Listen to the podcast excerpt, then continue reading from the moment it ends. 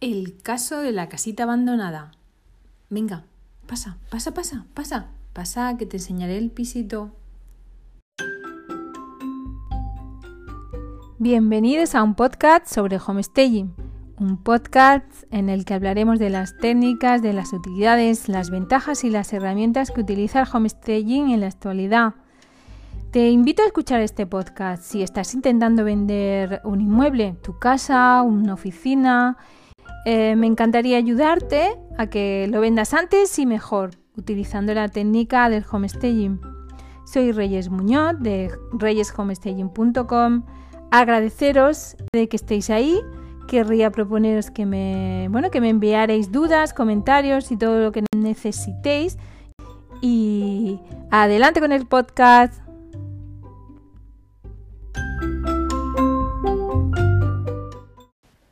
Hola, ¿qué tal? ¿Cómo estáis? ¿Cómo vais? Hoy quiero explicaros un proyecto que lo he titulado El caso de la casita abandonada.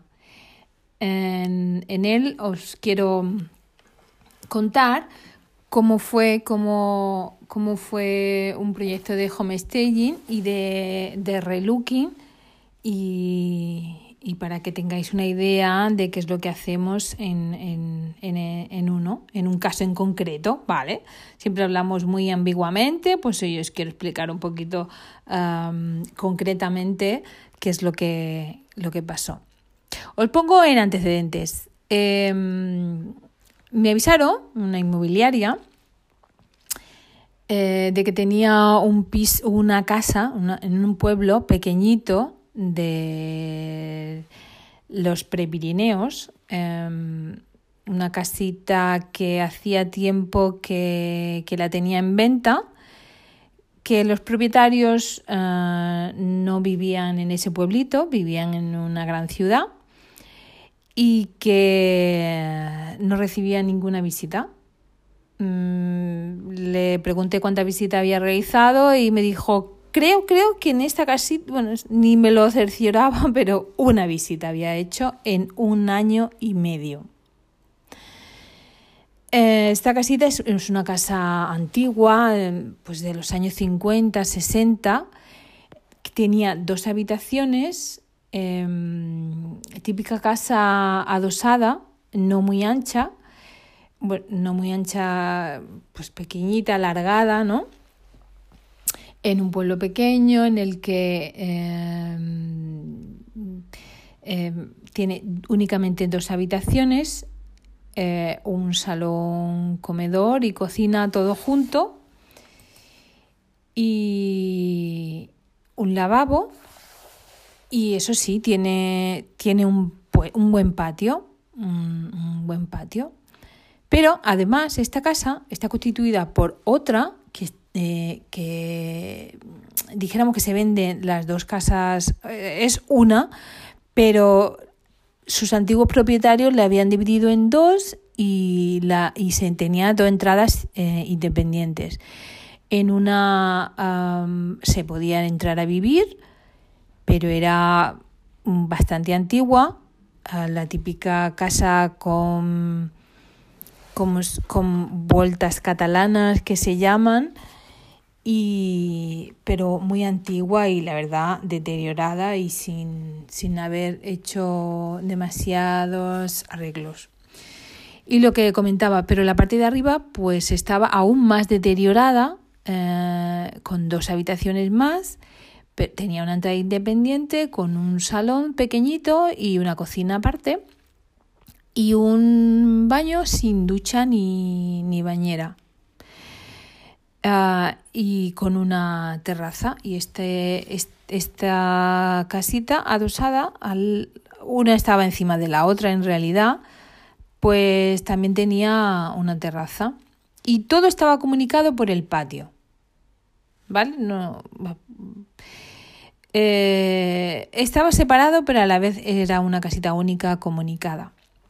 La verdad es que mm, para no tiene muy buenas muy buen entrabas y al ser tan antigua tenía humedades aunque tiene las paredes muy gruesas pero le da tiene tenía muy muy poca luz y, no, no, invitaba, no invitaba para nada a quedarte y sabías que es como entras en una casa y sabes como que la prácticamente la tienes que arreglar entera porque todo lo que tiene es antiguo y, y no, no es apenas aprovechable.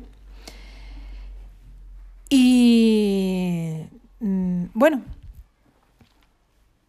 lo que, lo que vengo a decir es que, bueno, el, el, de la inmobiliaria un poco desesperado eh, me contactó y fue el primer trabajo que yo le realicé a esta inmobiliaria.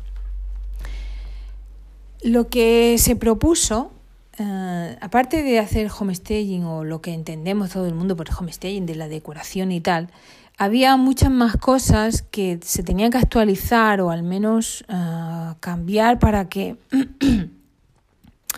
para que la casa pudiera llamar la atención mínimamente, ¿no?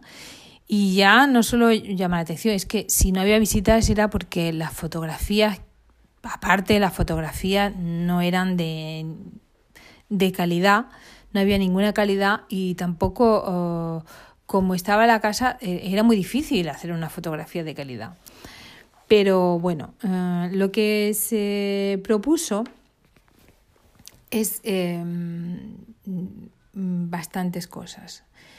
Y antes de decorar, lo que digo, lo importante es el relooking que hablamos, pero bueno, es los arreglos que hay que hacer y la puesta a punto y, y todo lo que hay que mejorar visiblemente para que una casa eh, pueda al menos transmitir o, al menos hacer que eh, tenga visitas, porque mm, una cosa es que quizá la casa tenga muy pocas posibilidades o tenga, bueno, o muchas posibilidades, todo depende, eh, pero que no llame nada la atención, ¿no?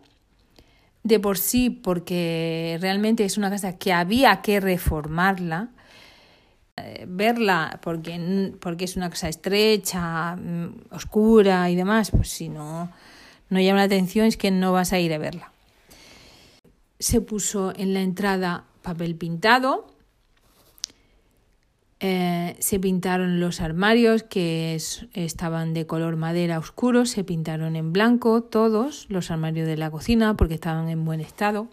Se quitaron la mayoría de los muebles antiguos se limpió y se quitó todas las humedades de las escaleras y del patio, que producía muy mala sensación. Eh, se limpió también la terraza y se hizo un trabajo antes de decorar y de ponerla a punto. Entonces se hace esta, este, esta propuesta se pintaron paredes del patio y se decora, eh, bueno, con una, se realiza una decoración eh, sencilla, neutra y poco recargada. Se liberan bastante los espacios, eh, se moderniza la chimenea, se realizan las fotografías pertinentes y bueno, en consecuencia, eh, se empieza a recibir muchas visitas.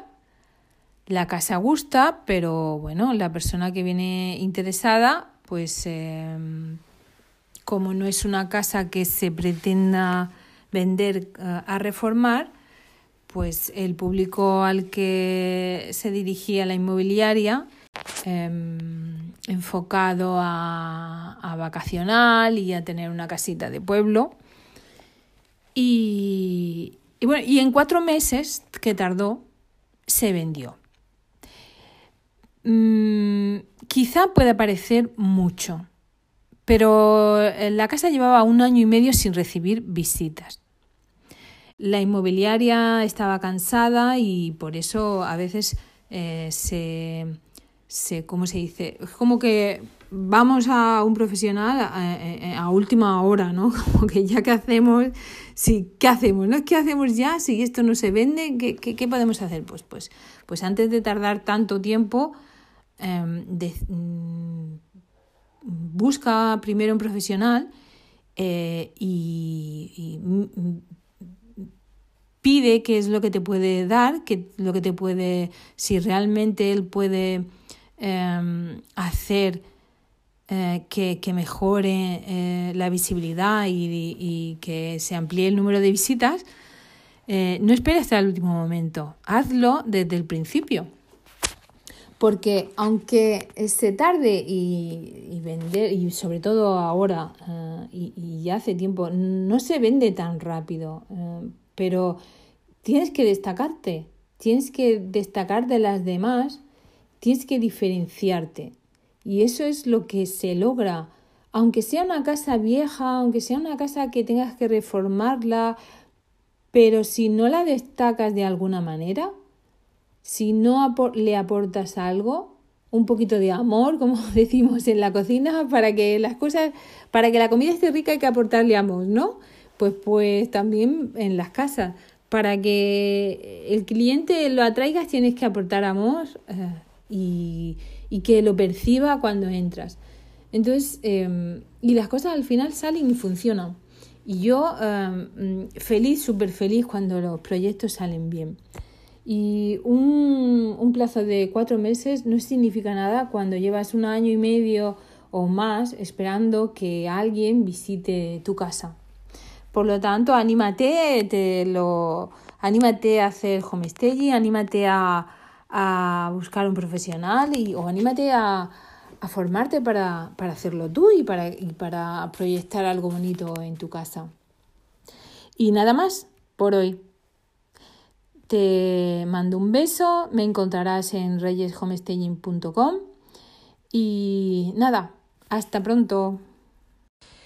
Ah, ah, ah, ah, y se me olvidaba que no hemos hablado del precio. En este caso, el precio de venta de, esta casita tenía pensado venderla, eh, vamos a hablar eh, de precios concretos, 84.000 euros. Pero incluso estaba dispuesto a bajar porque sabía las condiciones que tenía en la casa, el tiempo que llevaban, y él creía que en realidad no, pretendía venderlo a unos 76.000 euros o así. Eh, con la alegría y la gran noticia de que al final se vendió por el precio por lo que lo puso a la venta, 84.000 euros. O sea que tuvo un beneficio, en este caso, de 8.000 euros. Fue mayor alegría eh, ver que, bueno, que no, no, había tenido que bajar el precio y, que había ganado dinero haciendo una pequeña inversión de homestaging. Eso, eso también es muy importante recalcarlo, que no se hace un trabajo al amor al arte, se hace un trabajo para el beneficio del propietario, para un beneficio suyo para darle valor a ese inmueble y se le dio valor a ese inmueble. Así que, pues nada, es lo que quería contaros también, que ya se me iba de mi cabecilla. Venga.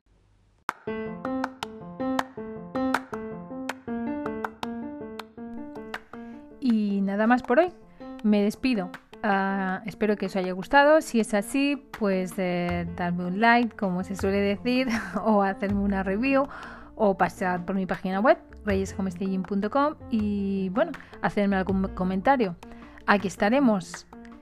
Muchas gracias. Hasta pronto.